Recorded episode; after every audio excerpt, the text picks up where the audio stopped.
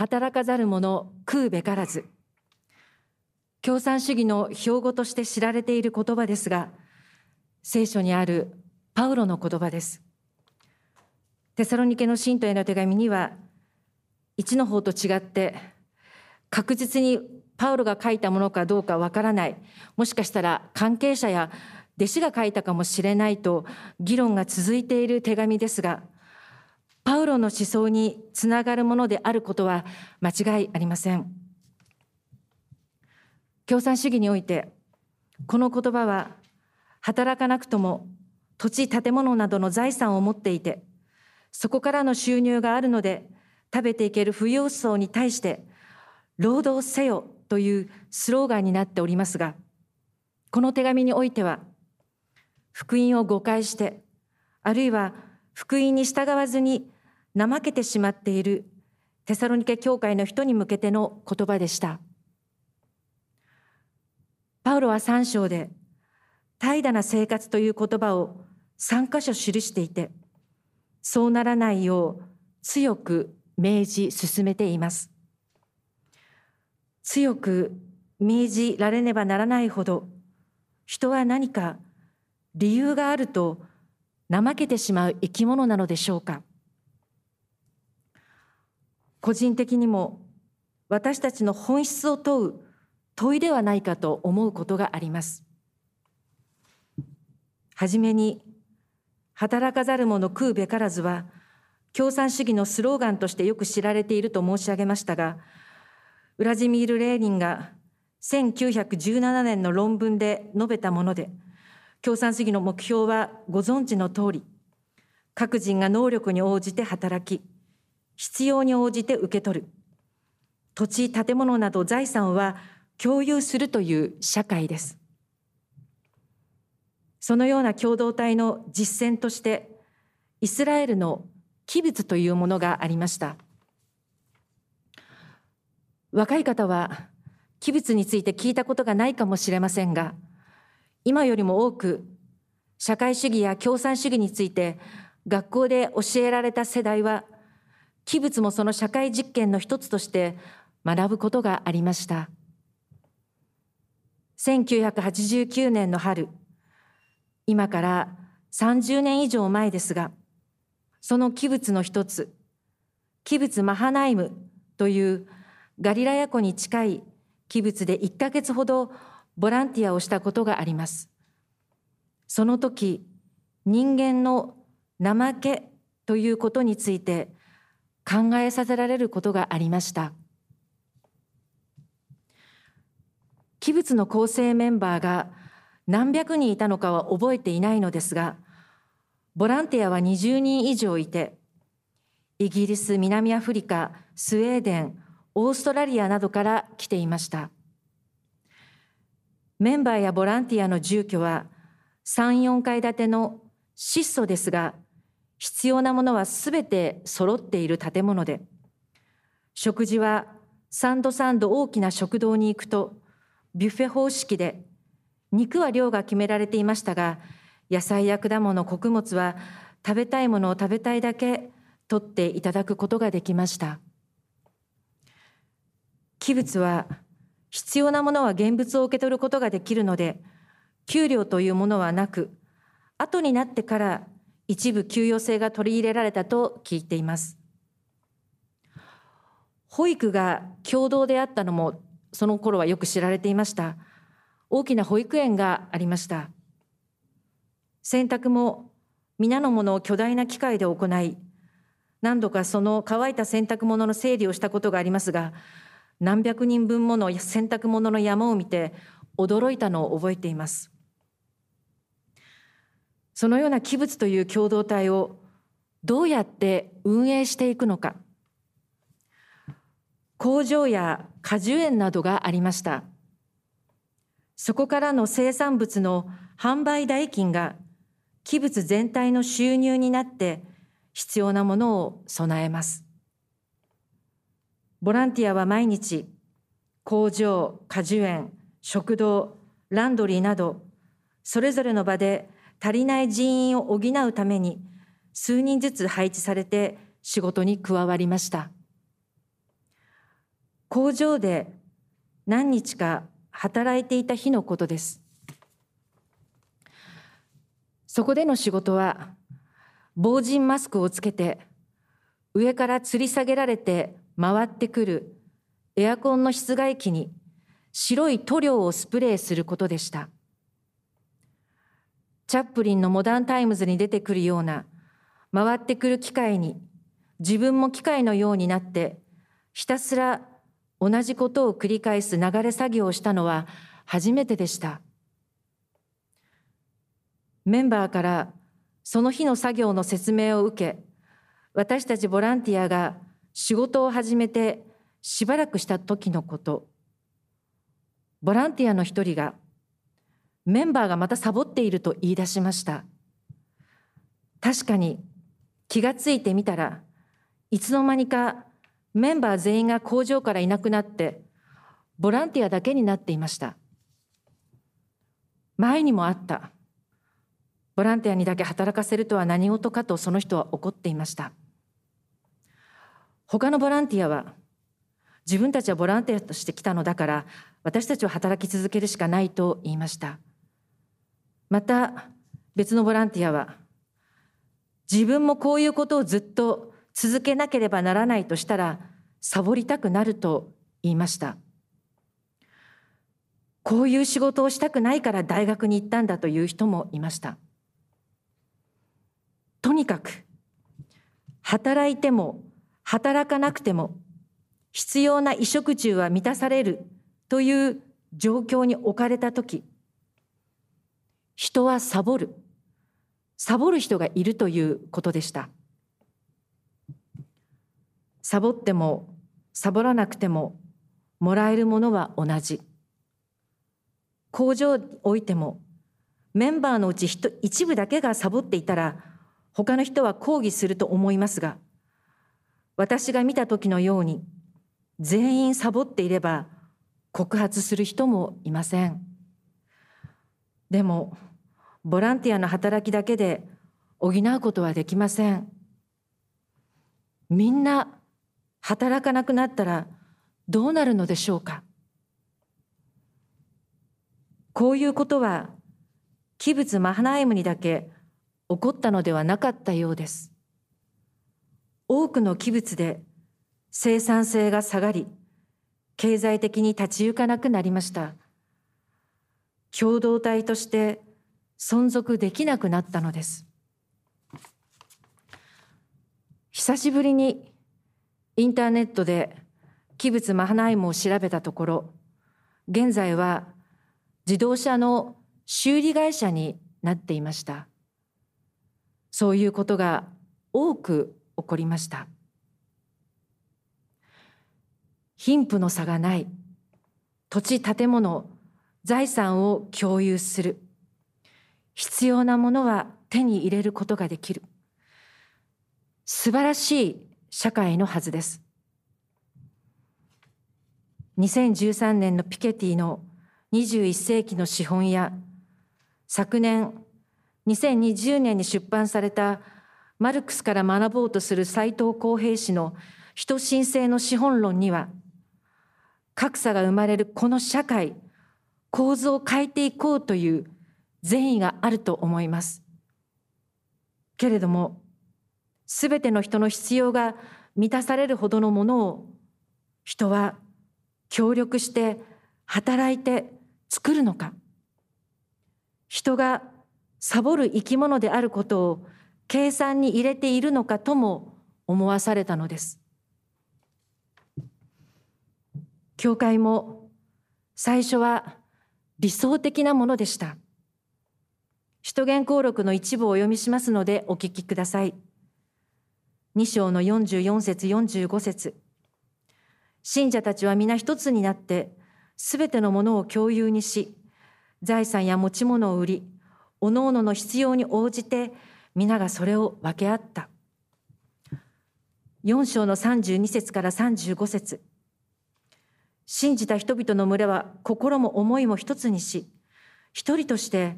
持ち物を自分のものだというものはなく、すべてを共有していた。信者の中には一人も貧しい人がいなかった。土地や家を持っている人が皆、それを売っては代金を持ち寄り、人たちの足元に置き、その金は必要に応じて、おのおのに分配されたからである。教会では必要なものを受け取ることができたので、飢える人はいませんでした。しかし、ここにこそ問題が生じました。テサロニケ教会には、働こうと思えば働けるのに働かず、食べ物をもらって生活する人がいました。働かざる者食うべからずという共産主義の標語には現れていませんが、パウロはここで、働きたくない者、働こうとしない者はと、本人の意志、意欲のことを言っています。働きたいと思っても働くことができない人のことを言っているのではありません。パウロが働きたくないものは食べてはならないと言ったのはこの手紙が初めてではありませんでした教会の人々にすでに命じていたことでしたそして範を示すためにパウロ自身が働き続け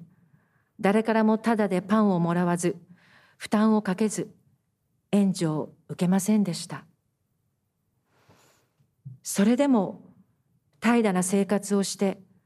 教会に頼っていた人がいたというのですから昔も今も教会も社会もこのことは人の本質に関わることなのだと思わされました。こういうことが分かっていたのでパウロはあらかじめ働くよう命じていたのでしょう手紙には働かなくても誰かからもらって食べていけるという理由で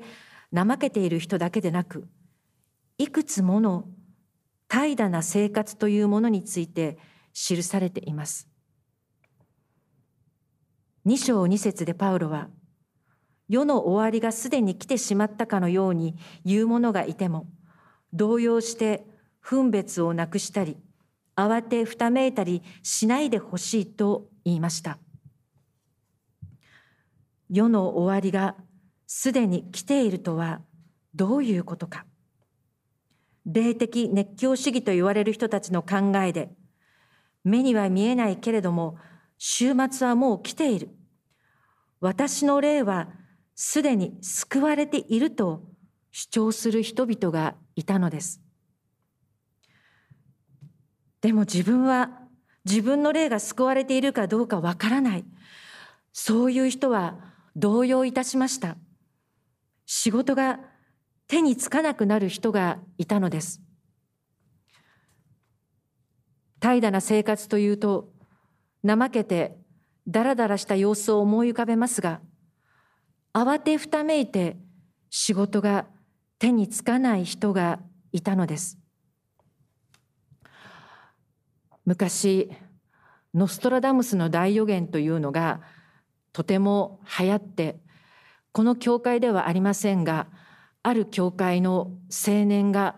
本当に怖がって不安に駆られて相談にいらっしゃったことがあるのでこういうことは想像することができます。またこのようなケースだけではなく週末がすでに来たとは思っていないけれども、すぐにも来ると思って、だったら働く必要はない、明日に備える必要はないと思った人もいるでしょう。さらに、三章の十一節には、働かずに余計なことをしている人がいるとも記されております。その人はゴロゴロとして働かないのではありません。仕事以外の余計なことをしていて、大事な仕事をしていない人がいたのです。余計なことをすると翻訳されている言葉は、余計なおせっかいを焼く、自分に関係ないことで動き回るという意味です本人は何もしないどころか忙しく動き回っています。けれどもパウロからするとどうでもいいことで忙しくしているのでありこれも怠惰な生活だと言います。このケースの場合は世の終わりを反対に考えていないのかもしれません。考えていたら余計なことではなく大事なことに向かうはずです。終わりを思わずこの状態がいつまでも続くと思い時間を大切にしない生き方をパウロは怠惰な生活だと言いました。ゴロゴロしていなければ忙しくしていれば怠惰な生活ではないと言えるわけではないのです。パウロは怠惰な生活をしている人に落ち着いて仕事をしなさいと言いました。落ち着いてと訳されている言葉は静かに集中して没頭してという意味です。例えば誰かの話を集中して聞くために静かにする。そのような時に用いられる言葉です。何に集中するのか。イエス・キリストにであります。そして「怠惰」と訳されている言葉は隊列を離れる。職務を離れるという意味です。パウロの語る怠惰というものはだらだらしているか否かではなくてイエス様から離れる。イエス様から与えられた務めから離れることです。怠惰な生活にもいろいろあると申し上げてきましたがイエス様から離れること。主から与えられた務めから離れることでは一致しております。怠惰は魂の敵である。ベネディクト修道会のこの標語もよく知られています。私たちがイエス様から離れること。イエス様から与えられた務めから離れることが私たちの魂を損なうと言います。そうならないために怠惰にならないために修道院の生活で重んじられたのが祈りかつ働けというものでした。正確に言うと祈りという精神の働きをしなさい。かつ体の働きをしなさいということです。主に向かいなさい。主に与えられた務めを働きなさいと言っているのです。キリスト教に限らず私どもが意志を持って意欲を持って働くのは自分のためというより誰かを思っての方が多いのではないかと思います。確かにまずは自分の生活費を得るために働くのですがその自分のためよりも家族や誰かを思ってという方が辛さや苦しさに耐えられるのではないでしょうか。誰かを思う時私どもは怠惰な生活にならないのだと思います。パウロはこの手紙ではパンを得るための仕事ということを言っていますが生活費を得るための働きに限らずもう少し広く主に向かって主と伴る働きと唱えると改めてその意味を知ることのできる聖句があります。マタイ福音書11章の28節から30節もお読みしますのでお聞きください。疲れた者、重荷を負う者は誰でも私のもとに来なさい。休ませてあげよう。私は柔和で謙遜なものだから、私のくびきを追い、私に学びなさい。そうすれば、あなた方は安らぎを得られる。私のくびきは追いやすく、私の荷は軽いからである。イエス様は、休ませてあげよう。安らぎを与えてあげようと言っておられるのですが、くびきというのは、牛や馬を働かせるときに用いる道具です。どうして休ませてあげようとおっしゃりながら働くことを言われるのでしょうか？マルチン・ルターはイエス様の休ませてあげようという言葉を元気づけてあげよう力づけてあげようと訳したとのことです。聖書の言う休息、安らぎは静かに横たわることではありませんでした。イエス様の力に満たしていただくことです。イエス様を思っての仕事となるとき、働くことが同時に力づけられることにもなります。皆様、聞いたことのあるエピソードだと思いますが、シスターの渡辺和子さんが若い頃、修道院の食堂で大勢の人のためのテーブルセッティングをしたとしていた時先輩の修道女から「あなたは時間を無駄にしている」と言われました。渡辺さんはなんで私がこんな雑を雑用をと思いながら仕事をしていたのですが先輩はなぜ食卓に就く人のことを思いながら祈りながら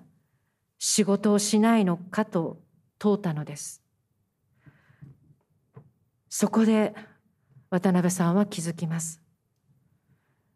世の中に雑用なんてない。私たちが雑に仕事をするときそれが雑用になると気づかされます。仕事をしながらイエス様に祈りそしてイエス様から力を与えられる。仕事働きというものがそうではなかったら私どもは日常のさまざまな仕方で疲れ切って消耗しきって日曜日の礼拝にはたどり着けないと思うのです。日曜日はただ疲れを取りたいそういう日で終わると思います。本日10月17日はフレデリック・ショパンの172回目のいわゆる命日でこれを前後して第18回目のショパンコンクールがポーランドで開催されています。私は今回初めて予選の様子がすべてライブでも録画でも見ることができるのを知って見ることがありました。3次予選が終わって今日ファイナルステージに進む人が発表され、夜にはショパンの遺言で彼の心臓が葬られている聖十字架教会で記念式典が行われ、モーツァルトのレクイエムが演奏されます。予選の様子を見ていて、どれだけ練習を重ねてこられたか、どれだけ緊張しておられるかプレッシャーを感じておられるかと想像しながらそれでも演奏しておられる姿に幸せそうだなと思わせられる時があり演奏後のインタビューでショパンの音を皆で聞けたことが幸せだったというコメントも聞きました。作曲者のことを思い楽譜に聞きピアノという楽器に聞き音を聞き聞く人を思い演奏する中でそこでしか味わうことのできない充実した安息喜びというものがあるのだと思わされました。ショパンは宗教音楽を作ったわけでは特に作ったわけではありませんが礼拝のために奏楽者の方々がどれほどの準備を重ねてきてくださっているかきちんと分かっていないのに僭越なことを想像するのですが準備のご苦労の中で神様を思い作曲者を思い教会の方々を思い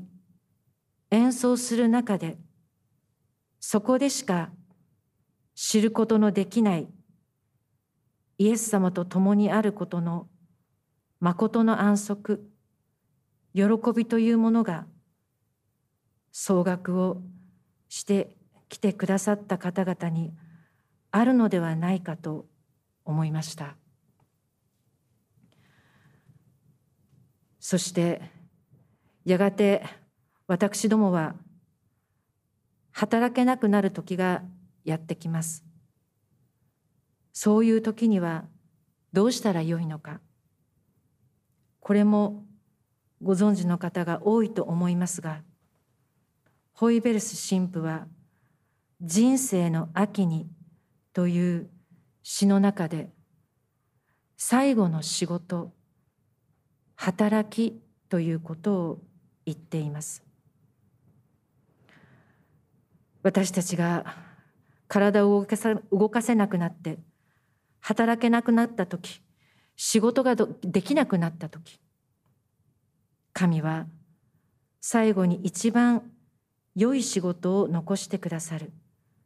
それは祈りだ。では何もできない。けれども最後まで合唱できる。愛するすべての人の上に神の恵みを求めるために。イエス様は私たちに最後まで仕事を与えてくださいます。私たちの魂が損なわれないようにと最後までイエス様と共にいられるようにと仕事を残してくださいます。そして祈りすらもできなくなった時イエス様が働いてくださり私どもを永遠の安息に導いてくださいます。